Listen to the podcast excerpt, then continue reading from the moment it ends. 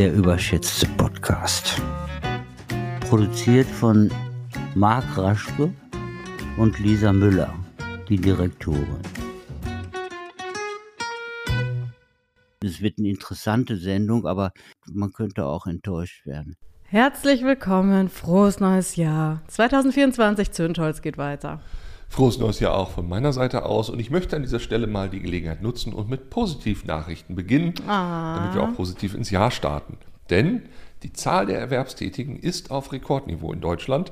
Deutschland wird zur drittgrößten Volkswirtschaft der Welt. Die Inflation sinkt in Deutschland erneut und zwar noch deutlicher als erwartet. Deutschlands Strom ist so sauber wie nie. Und erstmals springt der DAX über die Marke von 17.000 Punkten. Sind die Grünen daran schuld? Ich denke, die Grünen, die Migranten, es werden alle daran schuld sein, natürlich nur nicht die, die es. Das ist alles schlecht ja, übrigens, ne? absolut, absolut. Wenn Deutschland das geht's- zu gut läuft, werden unsere Kinder zu verwöhnt. Das stimmt. Eben, dann müssen die nachher womöglich noch bei Bundesjugendspielen nicht mehr um Leistung, sondern dann um, um Werte kämpfen. Das ist ja ganz schlimm. Hm. Ja. Naja, fangen wir mal lieber an mit den Themen, die wir sonst so auf der Ja. Pfanne heute haben. Äh, Ja, aber, aber spannend ist es doch, dass es tatsächlich relativ gut läuft. Und ich lese das in den letzten Monaten immer wieder, ne? dass es ganz, ganz viele Positivnachrichten gibt, die aber von der Regierung nicht so richtig platziert werden oder nicht durchkommen, während aber die Narrative bestimmt werden von der rechten Seite. Genau, genau. Deshalb muss ich auch an der Stelle neidlos anerkennen, dass die PR-Leute von den Rechten es scheinbar ziemlich gut drauf haben. Also das Ja. ist wirklich äh, Hut ab. Leute, die wirklich vermeintlich für reflektiert gehalten werden, fangen plötzlich auch an zu sagen, Deutschland geht den Bach runter. Und ich denke so, Leute, äh, guckt einfach in die Zeitungen und, und, und, macht da nicht so einen Affen draus. Aber ich glaube, da kommen wir gleich, wenn wir eines der Themen besprechen, Ja, noch dazu. wir wollen ja Ähm, nichts vorweggreifen. Das stimmt. Strohfeuer. Silvester ist vorbei. Ich hätte gerne die Vornamen von all denen, die in Neukölln aufgeräumt haben. Genau, die nämlich da äh, dann Böller und Raketen weggefegt haben. Mhm. Und äh, das wirklich sehr vorbildlich. Aber war das nicht spannend? Ich meine, du hast es ja sogar in einem Beitrag geschrieben, äh, ich glaube, das war so zwei Tage vor Silvester, dass du darauf wartest, dass da alle Leute dann stehen, die ganzen Ja, AfD-Leute, klar. um auch passende Bilder zu kriegen, die sie Ja. ja nicht gekriegt haben dieses Jahr, ne? Ja, ja und nein. Also wenn man sich die ganzen harten rechten Szenen anguckt, die Dann findet man's, ja. Es, es war ja sogar angeblich der, also was heißt angeblich, man hat ja die Videos gesehen, der NRW-Vorsitzende der AfD in Berlin und hat da Videos gedreht mit seinem Mhm. Ja, Handy. ja, klar, aber es war was anderes als letztes Jahr. Das weiß ich eben nicht. Also ich glaube, die, die, ich glaube, es war so ein hoher Erwartungsdruck an alle, Ach so, äh, dass, das, dass sie eigentlich nur versagen konnten. das, Beziehungsweise äh, Versagen, ist Ja, auch gut. Beziehungsweise im letzten Jahr war es ja so, ich glaube, drei Monate nach Silvester war ja dann in Berlin nochmal Abgeordnetenhauswahl. Und da hatte natürlich die CDU ein massives Interesse, Mhm. äh, Berlin schlecht zu reden. Ja, und dass das alles nicht läuft und so weiter. Und die haben natürlich ordentlich da geholzt damals. Und jetzt ist es natürlich so, mit Kai Wegner, der ja CDU ist, wollte man eben zeigen, ach guck mal, mit der CDU, da klappt das. Es war, ja, es war ja nicht sehr viel anders als, als in Mann, den bin Jahren ich davor. naiv. Ja. Nein, aber pff, ich meine, es war ja auch letztes Jahr nicht so. Da Nein. wurde es ja nur so dargestellt, Ja, natürlich. dass es in Neukölln eine Katastrophe war und nirgendwo anders in Ja, natürlich. Deutschland. Und wir erinnern uns, die Polizei in Berlin hatte ja dann tatsächlich auf Twitter auch noch was gepostet, dass äh, angeblich in Neukölln dann äh, diese und jene Straftaten, Übergriffe stattfanden. Dann haben sich einige mal ein bisschen die Mühe gemacht und das mal wirklich lokalisiert. Und das war alles nur nicht in Neukölln oder ich glaube von den zwölf Punkten waren zwei in Neukölln und der Rest war über Berlin Mhm. verteilt. Man fragt sich also wirklich, was, was soll sowas? Ne? Also Mhm. gerade von der Polizei, die ja nun wirklich ein enormes Vertrauen braucht, ähm, warum dann sowas? Äh, ich glaube, jetzt waren es 390 oder fast 400 äh, äh, Festnahmen in, dem, in der Silvesternacht. Ich glaube, das Jahr davor waren 700. Das ist jetzt in beiden Fällen nicht wenig. Ne? Aber man muss eben auch sagen, Berlin war immer schon so. Und das haben auch im Vorfeld von Silvester auch ganz viele geschrieben. Äh, da hat einer zum Beispiel aus dem Jahr 2002 geschrieben. Und also wenn du das gelesen hast, hättest du gedacht, das war jetzt erst vor kurzem. Und er hat gesagt, nein, das ist 2002 schon passiert. Da haben schon Menschen mit Raketen aufeinander geschossen und so weiter. Ja, ja. Das ist also alles nicht neu, aber es wird natürlich jetzt aufgebauscht. Ja, aber trotzdem nochmal in Neukölln, ne, so ganz demonstrativ Muslime räumen da auf. Ja. Genau wie in Köln. Ne? Genau. Da wurde ja gesagt, Terroranschlag geplant an Silvester. Also erstmal war es ja Weihnachten, glaube ich, und dann war es Silvester auf Ja, dem ja. Kölner Dom. Und dann haben sich ja Muslime da vorgestellt und haben gesagt, äh, Muslime für Deutschland oder sowas, Ja, ja, ne? genau. Das, äh, wir schützen Deutschland. Was einerseits, ah, nee, also ich wollte jetzt gerade herzerwärmend sagen, aber eigentlich ist es herzzerreißend für Genau. mich, weil ich mir denke, oh Gott, die haben das Gefühl, dass sie so ein Zeichen setzen müssen, weil sie unter Generalverdacht stehen. Eben, und deshalb muss ich sagen, also alle haben das ja irgendwie so gefeiert. Ich fand das gar nicht so zum Feiern, weil ich finde es eher arm, dass Deutschland immer noch so weit ist, dass sich hier Menschen, in dem Fall Muslime, irgendwie immer wieder beweisen müssen. Genau. Ja, dass sie, dass sie die guten Ausländer sind, ja, Ja. so nach dem Motto. Also, Ja, und ich finde, ja, genau. Verlangen wir das eigentlich von den guten Deutschen auch, ne, Ja, dass genau. sie das zeigen. Ähm, und schlimm finde ich eben auch, dass da dann immer noch Leute sagen, oh, bravo, großartig, schade, dass das nicht alle Muslime tun. Warum denn auch? Ja. Gibt es überhaupt keinen Grund zu, dass sie das alle beweisen müssen? Eben, eben. Also wer das behauptet, der hat nämlich auch wieder diesen latenten, oder wenn latent ist das gar nicht offenen mehr, Rassismus. diesen offenen Rassismus, ja. Ähm, und, und wie gesagt, ich, ich kann es nicht verstehen, dass es müssen. Ich weiß zwar, dass das der öffentlichen Meinung gerade gut tut, wenn sowas passiert, aber äh, ich finde einfach, das ist ein, ja, ein Armutszeugnis für den Zustand unserer öffentlichen Absolut. Meinung. Und ich finde auch, also immer dieses, die drücken uns ihren Glauben auf. Also von wem ich dauerhaft genervt bin, das sind immer diese ganzen Christen, fundamentale Christen, die in der Fußgängerzone sind Das und mich nicht in stimmt. Ruhe lassen und unbedingt mir die Bibel geben wollen und sagen, Jesus liebt dich, wo ich mir auch denke, ja, ich ihn aber nicht und der soll Genau. mich mal bitte in Ruhe. Äh, einstweilige Verfügung gegen Jesus. Genau, er stalkt dich. Ne? Ja, ja also er will dich retten und so weiter. Ja, und, und da kann man auch sagen, ja, aber das ist doch gut gemeint. Ja, pff, es ist mir egal, das ist auch Glauben aufdrücken. Ja, klar. Darf ich mit Ihnen über Gott reden? Nein. Will ich nicht. Nee, eben. Also genau das wollen die auch nicht. Nee, eben. Ne, deshalb. Das ist ja zum Glück so, wenn man dann hier die von äh, Zeugen Jehovas, äh, zum Beispiel in Bahnhöfen dürfen sie ja stehen, komischerweise. Äh, Finde ich auch lustig. Die dürfen ja nicht ansprechen, aber die dürfen in ein Gespräch mit dir gehen. Ähm, also du musst sie ansprechen. Das ist ja natürlich auch irgendwie ein Aufzwängen von einem Glauben, der im Übrigen, äh, also bei Zeugen Jehovas sowieso nicht, aber der christliche Glaube ist ja schon seit langem nicht mehr der Mehrheitsglaube in Deutschland. Ja? Und das muss man auch mal deutlich sagen. Ähm, wenn man irgendwie sagt, christliche oder Christentum wären unsere Werte, völliger Quatsch. Wir haben Werte und die decken sich in gewisser Hinsicht mit den Christen, aber die decken sich genauso mit den Muslimen oder den Juden, weil das sind übergeordnete Werte, die wir haben. Wenn wir über Frieden reden, über Nächstenliebe, über sonst was, das ist nicht ursächlich exklusiv christlich. Aber ist das so, dass das nicht mehr der Mehrheitsglaube ist? Der Mehrheitsglaube ist es doch noch. Es ist halt nur nicht mehr über die Hälfte. Ja, ja, das meine ich. Also Ja. ja, also klar, es ist immer noch äh, die Mehrheit der Menschen in Deutschland, Ja. ja, aber es ist nicht mehr über 50 Prozent der Menschen. Genau, es ja. ist unter 50 Prozent. Genau. Ja, also soll jeder Christ sein, der möchte. ja. Ich, mir ist das egal. Ich möchte nur, dass allen auch egal ist, wenn jemand Moslem ist und Genau. allen ist es egal, wenn jemand Atheist ist und so weiter. Oder dem Spaghetti-Monster frönt. Was ja auch irgendwo Ja, als Sekte großartig. funktioniert. Ja, So. ja, genau. Deshalb, also das ist eben Toleranz und eben nicht das Aufzwängen irgendeiner Leitkultur oder irgendeiner äh, bigotten Religion. Genau.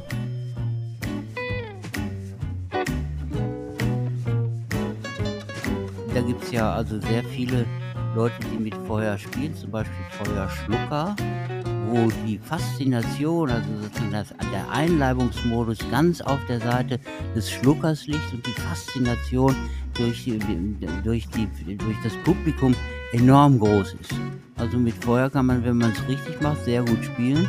Waldbrände in Brasilien, das ist ein schönes Spiel, die kann man danach irgendwelche Getreide oder auch Ölfelder draus machen. Also die, die, das, äh, ist vielleicht, glaube ich, von früher, als man mit dem Feuer noch nicht so umgehen konnte.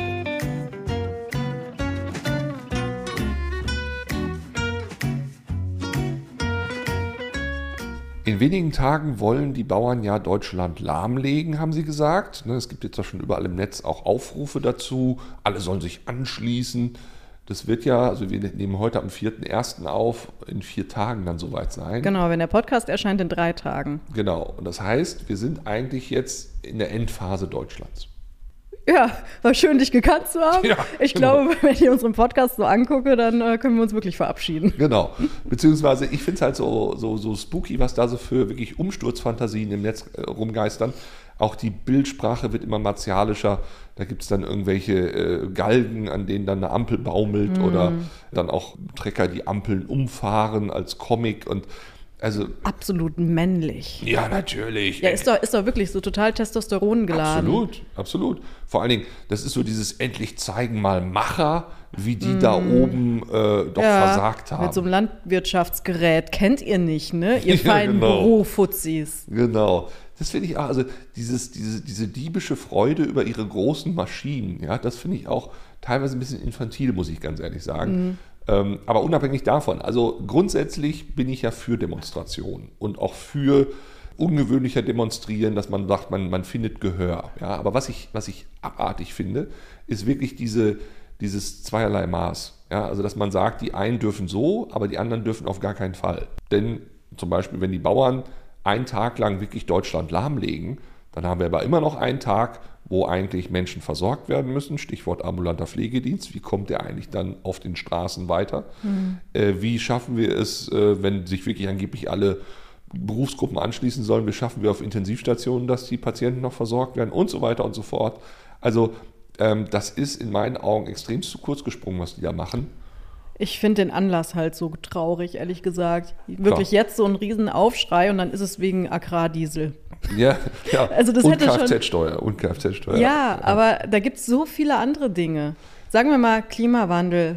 Also wie viele Bauern haben noch nicht mitbekommen, und wie wenig Bauern kennen dann ihre Felder eigentlich, ne? dass ja. wir eine Art Klimawandel haben. Dann sollen sie doch deswegen auf die Straße gehen, dass der Klimaschutz erhöht wird. Weil guck mal, jetzt sind die ganzen Felder überschwemmt gerade. Ja, klar.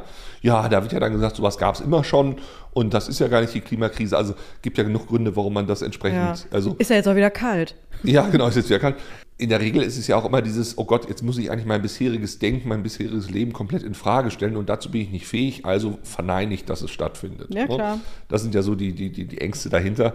In der Tat, also sie könnten sich definitiv eher nach Brüssel bewegen, weil da werden die großen Subventionen verteilt. Äh, Agrar, ne, Riesentopf.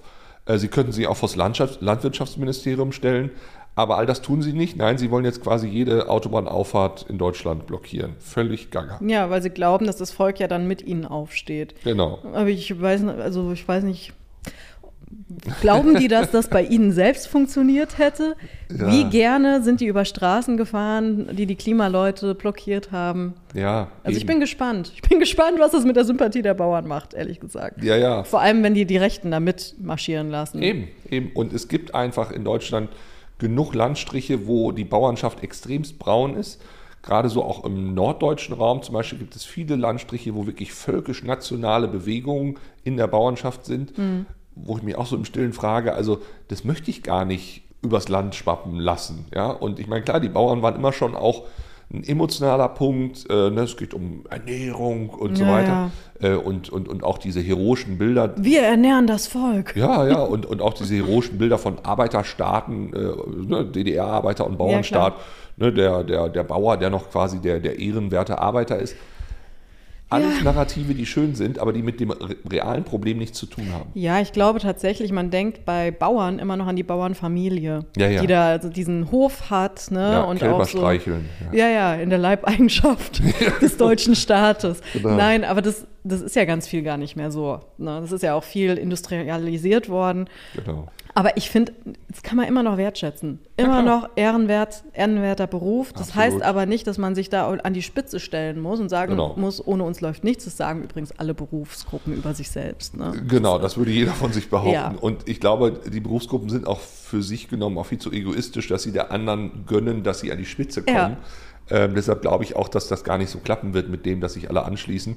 Ähm, aber ich finde zum Beispiel auch spannend, das hat doch jetzt der, der Obermeister der Glaserinnung in Leipzig doch auch seine Kolleginnen dann per Rundschreiben aufgerufen, sich doch gegen diese Ideologen in der Regierung in Berlin zu stellen. Und daran siehst du halt auch wieder, es ist so viel so viel Parteipolitik da plötzlich im Spiel, mhm. ja, und äh, auch allein das ganze Wording, das erinnert so sehr an das AfD-Parteiprogramm.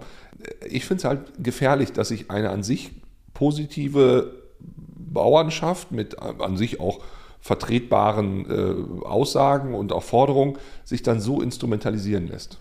Bei der Glaser-Innungsgeschichte fand ich ja auch ganz spannend, dass die das auf die DDR bezogen haben. Ja, ja. Ne? Dass genau. er ja dann meinte, ähm, damals haben wir das doch auch geschafft. Das ist schon ein bisschen ja. her, ne? Also ich weiß nicht, ob er dabei war, aber vielleicht war er ja dabei, kann ja sein. Aber da haben wir das doch auch geschafft und es hatte doch einen positiven Ausgang. Das war ja so das Wording. Mhm, genau, ihm, ja, ne? das hat er tatsächlich gesagt, es hatte einen positiven Ausgang. Und dann fragt man sich doch auch so, Moment mal, das sagt ihr, die jetzt äh, 30 Jahre später sagt, dass äh, Deutschland liegt am Boden. Ja, ja weil es eine Diktatur ist, aber auch Marc. Ach, ja, Verdammt nochmal. Ja, und auch das finde ich wieder so lustig, dass dieses Narrativ einer Diktatur in unserem Land Ja. tatsächlich greift. Ja, wo ich so denke, also wenn ihr mal wirklich wissen wollt, wie Diktaturen funktionieren, geht nach Ey. Russland, nach Nordkorea. Ja, vor allem gerade Riesenaufschrei hier äh, Bitburger, ne, weil die doch alkoholfreies Bier rausgebracht haben, 0,0 Prozent für äh, hier Mütter und so weiter. Ja, ja. Da fühlen sich ja auch alle, die irgendwie mit Kindern in Kontakt sind, die alkoholgeschädigt sind wegen der Schwangerschaft und so, gerade so angestochen, Riesenaufschrei. Ja. Wo ist eigentlich der Aufschrei gerade nach dieser Rundmail, die da rumgegangen ist mit Ja. der DDR? Wie viele Opfer hatte die DDR? Ja, das zu natürlich. vergleichen mit Ja, heutzutage. Ja, aber daran siehst du, du kommst diesen Menschen mit Argumentation nicht mehr nach, beziehungsweise es ist ja, wie ich auch schon gerade bei den Bauern sagte, es ist ja argumentativ, also mit Vernunft nicht zu machen, sondern es geht nur noch um Emotionen. Die sind so fertig, die wollen auch teilweise sich selbst nicht in Frage stellen, kann man ja auch verstehen, sind ja alles in Anführungszeichen gestandene Mannsbilder. Ähm, und, und die müssen sich aber plötzlich in Frage stellen. Die haben vielleicht siehe Landwirte, aber auch generell Handwerker, die haben vielleicht über viele Jahre Ressourcen vergeudet. Die haben vielleicht über viele Jahre auch über ihre Verhältnisse gelebt. Ähm, Und das den Leuten jetzt so zu erklären, ich glaube, das, das tut weh. Das möchte auch keiner hören. Ich habe neulich mit einer Anfang 20-Jährigen gesprochen ähm, und habe ihr gesagt, dass man uns damals in der Schule schon erzählt hat, dass wir eigentlich, wenn alle Menschen so leben wollten wie wir auf der Welt, dass wir da drei Erden bräuchten. Das heißt ja umgekehrt, dass jeder von uns zwei Drittel seines Lebensstils abgeben muss, ne, kürzen muss. Und dann habe ich sie gefragt, wo, wo würde sie denn kürzen? Da guckte sie mich völlig entgeistert an und meinte, ich, ich kann doch noch nicht kürzen, ich habe doch noch nichts. Hat aber ein Pferd, hat hm, und so weiter. Ach, Quatsch. Ja, so, ne? Und dann habe ich auch so gedacht, so, ach ja, guck mal, ne? Ähm, ja, also den Leuten ist überhaupt nicht bewusst, in was für einem Luxus sie hier immer noch Ja. schwelgen, was für ein Sonnenstaat das hier eigentlich ist. Ja, klar. Und selbst wenn du mit Anfang 20 vielleicht selbst noch nichts hast, haben deine Eltern halt was. Ne? Ja, Darum geht's natürlich. Ja. Ja, und ich habe aber tatsächlich auch schon, das ist jetzt ein, zwei Jahre her, mal zu einer Freundin gesagt, ich würde durchaus auf einen Teil von meinem Gehalt verzichten, wenn Ja, ich wüsste, dass das gut eingesetzt ist, dass Ja, das halt eben denen, die, die wirklich sozial, sozial schwach, sagt man nicht, finanziell schwach sind, Mhm. ähm, dass das denen zugutekommt. Da hatte ich mich auch entgeistert angeguckt, so wirklich? Naja, Und ich dachte so, ja, also wenn, wenn ich wüsste, da wird was Gutes mitgemacht und nicht, dass das irgendwie äh, Christian Lindner auf einmal in der Tasche hat, ja, ja. ja dann das, alles das, in Ordnung. Ich meine, es hat doch für uns alle einen Vorteil, wenn Krankenhäuser Ja. funktionieren, wenn die Polizei gut ausgestattet ist, wenn die Feuerwehr gut ausgestattet ist, wenn die Justiz wieder schnell äh, Urteile sprechen kann und so weiter. Das ist doch für Ja, uns alle ein Vorteil. Eben, ich profitiere selbst davon. Ja. Und ich profitiere auch davon, wenn ärmere Leute wieder mehr Kaufkraft haben. Ganz genau. Weil zum Beispiel dann wieder die Wirtschaft Genau. angekurbelt wird und so weiter und so fort. Also das nicht zu verstehen, das hat für mich was, ein bisschen was Spieltheoretisches, ja, dass man äh, vermeintlich die Züge des anderen oder, oder die Denke des anderen nicht nachvollziehen kann oder spekulieren muss. Aber eigentlich, wenn, wenn beide konstruktiv miteinander Ja. oder, oder sich konstruktiv entscheiden würden, hätten beide was davon. Ja. Ja? Und ich würde mein Gehalt zum Beispiel nicht für Agrardiesel hergeben, muss ich sagen. Gut, wenn es dafür eine Rübe extra gibt, weiß man nicht. Ne? Also das, ähm, nein, aber unabhängig davon, genau das muss die Denke sein. Und ich glaube auch, also ich wäre auch bereit äh, abzugeben, definitiv, weil ähm, Ja, und das war jetzt sehr provokant von mir mit dem Agrardiesel, aber ich meine damit nicht, wenn die Bauern so auftreten. ja, ja, Sondern dann müssen wir wirklich mal gesamtgesellschaftlich an einem Strang ziehen und sagen, so, und die nächste Herausforderung, Klimawandel, müssen wir auch mal gucken. Genau. Und wenn ich dann wieder, Stichwort auch Bauern-PR, dann so lese, dass dann irgendwelche Bauern sagen, ja, und durch diese 21 Cent habe ich dann Mehrkosten von 12.000 bis 15.000 Euro pro Jahr. Und dann haben das irgendwelche mal hochgerechnet und haben Für gesagt, ein Unternehmen ist das nichts. Ja, eben. Dann haben die mal hochgerechnet und haben gesagt, das sind ja knapp 50.000 bis 70.000 Liter Diesel, die der da pro Jahr verballert. Ja. Was ist das denn für ein Großbetrieb? Und das muss man ja auch wieder sehen. Die reinen Zahlen wirken vielleicht für den Privatmenschen viel, 12.000 bis 15.000 Ja Euro. klar, aber wir machen noch nicht mal eine Kampagne dafür. Erstens das und zweitens, es ist halt oft ein Großbetrieb, der mit ganz anderen Zahlen umgeht. Und da ist es schon ein bisschen perfide, um nicht zu sagen manipulativ, wenn man da nur die, die einzelne Zahl zeigt und sie nicht ins Verhältnis zum Beispiel vom, zum Gesamtumsatz sieht. Ganz genau. Was mir auch noch zum Thema Bauern und Proteste einfällt, ähm, wenn wir mal überlegen, dass wir ungefähr 58 Prozent der Ackerfläche dafür verwenden, um Schweine und Rinder zu mästen und 17 Prozent dafür, um mit Biosprit das ökologische Gewissen der Autofahrer zu entlasten, dann soll mir doch keiner erzählen, dass mit dem Wegfall des Agrardiesel ernsthaft die Ernährungssicherheit in Deutschland gefährdet Bist du aber ist. linksgrün versifft. Das Ja. ist das übrigens, was äh, Veganer seit zehn Jahren predigen, wo aber keiner zuhören möchte. Ne?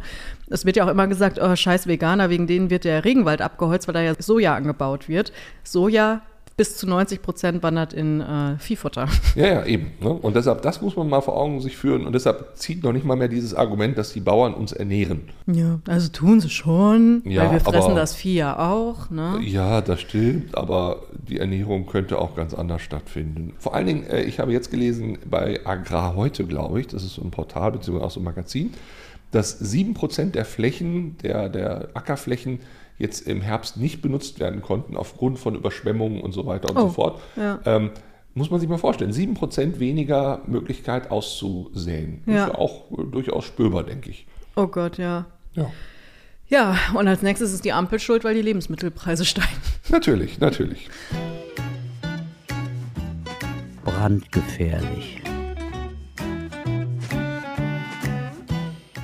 Also, dass die Bundesregierung damals, also ich rede jetzt von der ne, hier Merkel-Regierung, nicht von der heutigen Regierung, Mhm. Stimmt. damals, als das in Afghanistan war, ne, als die Taliban dann wieder übers Land gezogen sind, ähm, riesigen Mist gebaut hat, nämlich auch nicht geschafft hat, die Ortskräfte, die mit uns zusammengearbeitet haben, die uns vertraut haben, zu evakuieren und die wir pf, auch jetzt ne, immer noch da ihrem Schicksal überlassen haben, das wissen wir. Das ist nichts Neues. Ja. Aber jetzt kam ja doch was Neues raus. Genau, denn die Zeit hat jetzt Geheimdokumente einsehen können, die besagen, dass die CDU und die CSU vor allem, also CSU vor allen Dingen deshalb, weil Innenministerium, doch ziemlich perfide, nämlich absichtlich da Prozesse verlängert haben, beziehungsweise auch äh, das, diese Rückholaktion eigentlich unmöglich gemacht haben. Und das, so heißt es, aus wahlkampftaktischen Gründen. Also man hätte viel schneller reagieren können. Man wusste auch schon viel eher Bescheid, dass da entsprechend ein Umsturz stattfinden wird. Ähm, und man hat es eben nicht gemacht, weil man eben gerade jetzt, ja, es war ja nicht die so Partei sein wollte, die die ganzen Afghanen hier rein. Ganz genau, ganz genau. Und das ist im Prinzip jetzt rausgekommen. Ich finde auch, es ist ein absoluter Skandal. Vor allen Dingen, es ist ja äh, ein Signal an alle Ortshelfer in der Welt, äh, nach dem Motto, wenn ihr mit Deutschen irgendwie zusammenarbeitet, dann begebt ihr euch in extreme Gefahr, denn im Zweifel werden wir euch eh nicht holen, äh, weil es gerade wieder irgendeinem nicht in den wahlkampftaktischen Kram passt. Und dann seht zu, wo ihr bleibt. Ich finde es nicht nur ein Signal an alle Ortskräfte, sondern allgemein, dass man denen nicht vertrauen kann. Genau. Ne? Ja. Und dass das C mal wieder in dem Namen nicht ganz wörtlich genommen wird. Ganz genau. Und dass vor allem das CS, nämlich CSU, das Soziale, eben auch ziemlich unsozial ist. Aber das ist halt Realpolitik. Ich meine, in der Hinsicht gab es mal einen schönen Vergleich. Politik zu machen ist so ein bisschen wie Wurst machen. Keiner möchte dabei sein, während sie gemacht wird, aber alle wollen die Wurst haben. Und ähm, das ist, glaube ich, auch halt bei solchen Entscheidungen. Also das sind Arschlochentscheidungen, die kann man vielleicht in Anführungszeichen verstehen aus einem politischen Kalkül heraus. Aber sie sind natürlich auf einer ganz anderen Ebene absolute Bankrotterklärung eines Staates in der internationalen Politik. Absolut. Und ich finde, es ist auch eine Katastrophe langfristig gesehen. Denn wie Ja. du schon sagst, warum soll man eigentlich mit den Deutschen noch zusammenarbeiten? Ja, eben. Und äh, ich Und meine, der Westen ist sowieso verpönt. Ne? Ja. Also, das macht es nicht besser jetzt. Ich meine, du hattest ja zu Recht mal gefragt, wer wusste eigentlich vor den Ortskräften oder bevor das hochkam mit den Ortskräften, was die genau tun für uns Deutsche? Genau, ja. Das wurde doch nie erzählt. Und ich glaube, ganz viele Deutsche denken jetzt auch immer noch, äh, die haben doch Geld von uns bekommen und jetzt sollen wir denen auch noch da raushelfen oder Ja, was? klar. Ey, die haben für uns gearbeitet, öffentlich. Ja. Das ist der Tod, wenn die Taliban an die Macht kommen und jetzt sind sie an der Macht. Ja klar, das ist ungefähr so, als wenn du einen Fremdenführer hast, mal ganz platt gesagt. Ne? Ein Fremdenführer, der dir einfach vom Tag 1 an einen ganz anderen Zugang zum Land verschafft, der dich darauf hinweist, wo sind die Gefahren, wo musst du anpacken, um was zu erreichen. Also das ist Gold, was die liefern, ja. Äh, Und natürlich werden die dafür auch entlohnt, das ist natürlich typisch, oh ja. Aber sie sind natürlich in den Augen von Taliban natürlich auch in gewisser Hinsicht ein Verräter. Genau, weil die Geheimnisse übers Volk berichten quasi oder Einblicke gewähren. Genau. Und überhaupt mit denen zusammenarbeiten, mit dem bösen Westlern. Also. Das ist es. Ne? Und deshalb kann man das gar nicht hoch genug schätzen, was sie tun.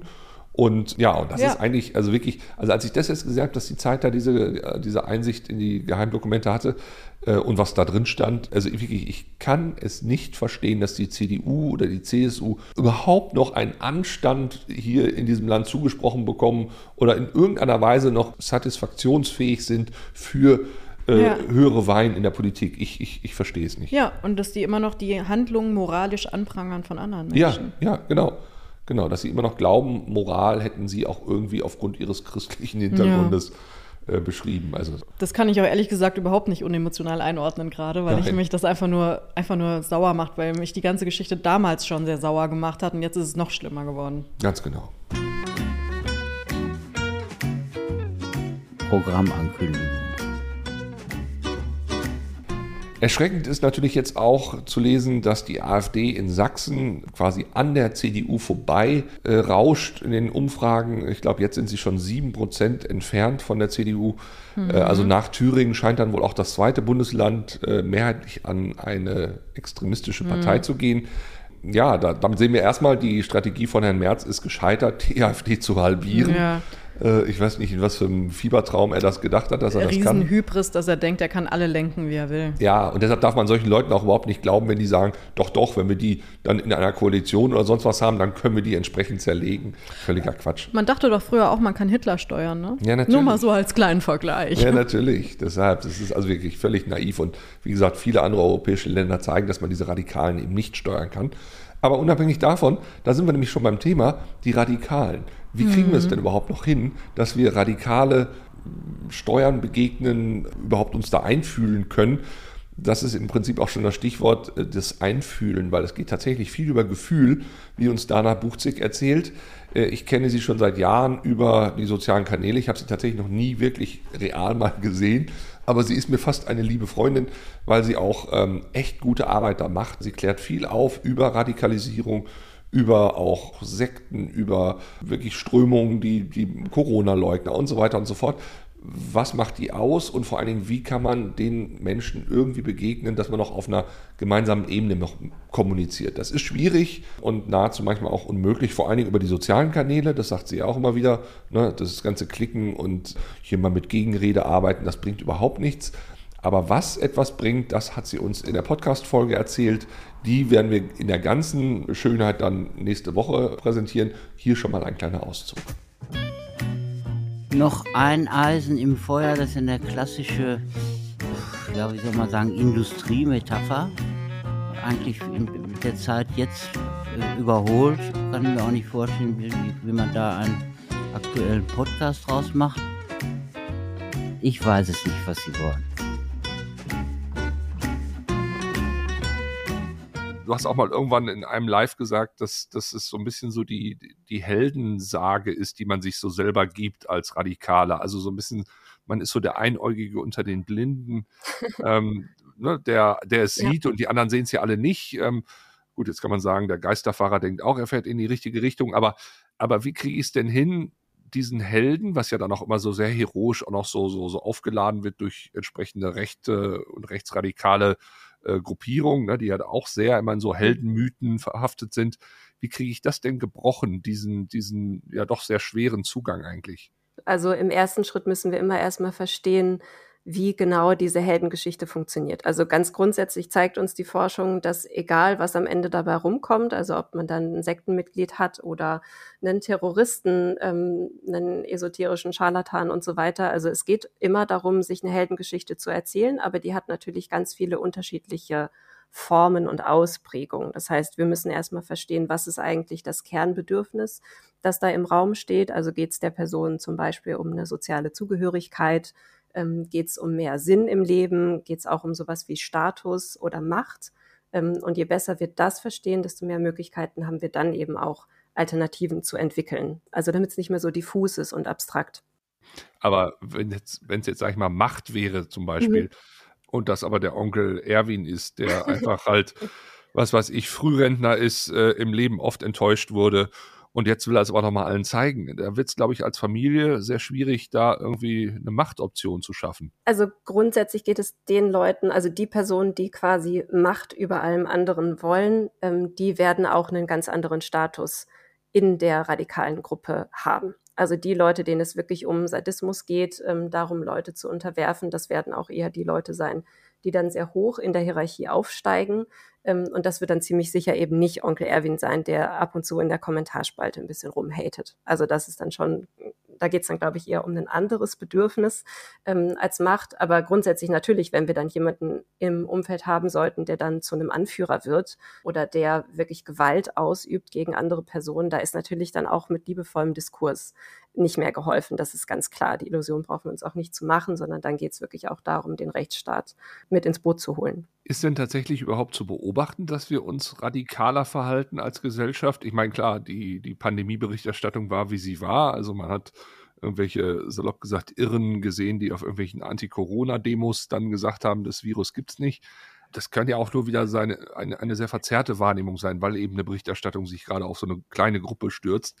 Ähm, gibt es da irgendwie messbare Größen, wo man sagt, Mensch, daran kannst du ablesen, dass wir radikalisierter sind? Oder gibt es überhaupt eine Definition, was ist radikal? Genau, also da ist natürlich, okay, das sind ganz viele große Themen, wie, das muss ich jetzt erstmal auseinander dividieren. Als allererstes, als allererstes ist mir wichtig zu sagen, ähm, es ist ganz schwierig, wenn wir Radikale als irre bezeichnen, weil eben Radikalisierung nicht damit zu tun hat, dass Personen irgendwie abweichen würden von der Mehrheitsgesellschaft. Also Radikale sind nicht psychisch kränker oder ungebildeter oder sozial abgehängter. Das heißt, wenn wir Radikale als irre bezeichnen, hat das auch ein bisschen damit zu tun, dass wir uns distanzieren wollen und wir müssen halt eher anerkennen, das sind welche von uns. So.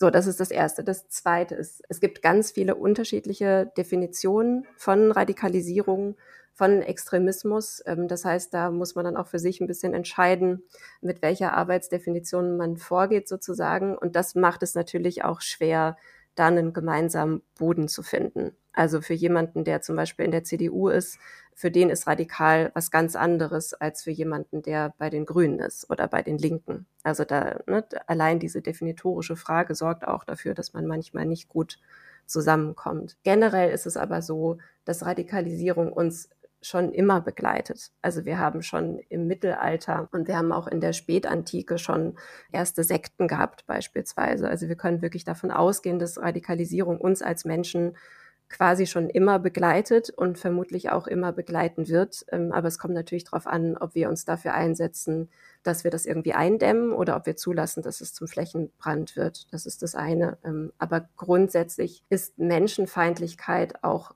sehr tief verwurzelt in unserer Gesellschaft. Und das sehen wir seit ganz vielen Jahren. Das sehen wir in großen Studien, wie zum Beispiel den Mitte-Studien der Friedrich-Ebert-Stiftung.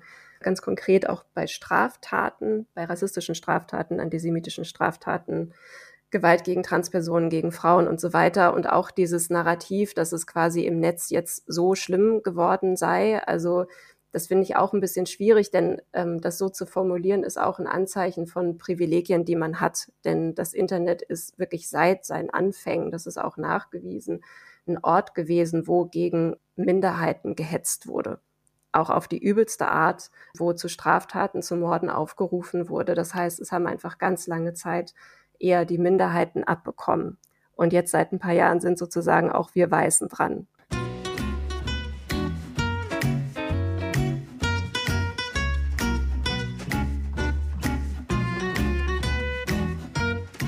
Und das war unsere erste Folge für 2024. Und wie war's? Es müssen ja die Zuschauer, äh, ja. Zuschauer, Zuhörer sagen. Noch sind wir nicht im Fernsehen, aber vielleicht in 2024. Ich weiß ja nicht. Ich glaube, wir sind zu sperrig, zu äh, wenig. Zu hübsch. Das auch, klar. Nein, aber ich frage mich ja auch manchmal, ne, wer so es ins Fernsehen schafft und warum man dann wirklich diese, ja gut, ich meine, man weiß ja schon, warum die teilweise im Fernsehen dann da sitzen, auch gerade in so Talkshows, mhm. da sitzen ja dann immer so die üblichen Verdächtigen und die haben ja auch gewisse Rollen, kriegen die dann zu, so ähnlich wie im Dschungelcamp quasi. Ja, ne? klar. Ja, ich glaube, du musst polarisieren, aber gleichzeitig einfach polarisieren, halt mit ja, sehr einfachen Botschaften. Genau, und du brauchst irgendwie einen Titel. Du musst dann irgendwie Stellvertretender sowieso oder Präsident von oder irgendwas sein. Und dann bist du automatisch würdig, in einer Talkshow zu sein. Mhm. Dabei bringen die nicht wirklich äh, Argumente. Sie sind auch oft nicht rhetorisch geschickt. Also, ja. ja. Schlag doch den Raschke mal vor. Für Markus Lanz, das wäre witzig. Wirklich Stadt Markus Lanz. Stadt Markus Lanz. Ich mache nur noch Stadt Markus Lanz, nicht für. Das, ja, okay. Dann äh, ersetzen wir den auch in 2024. Genau.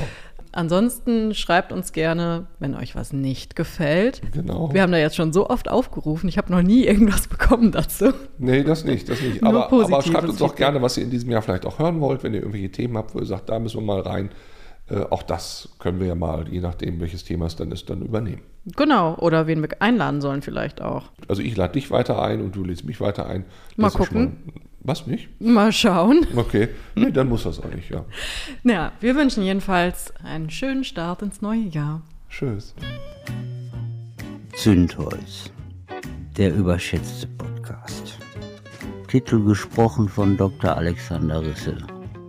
Produziert von Marc Raschke und Lisa Müller, die Direktorin.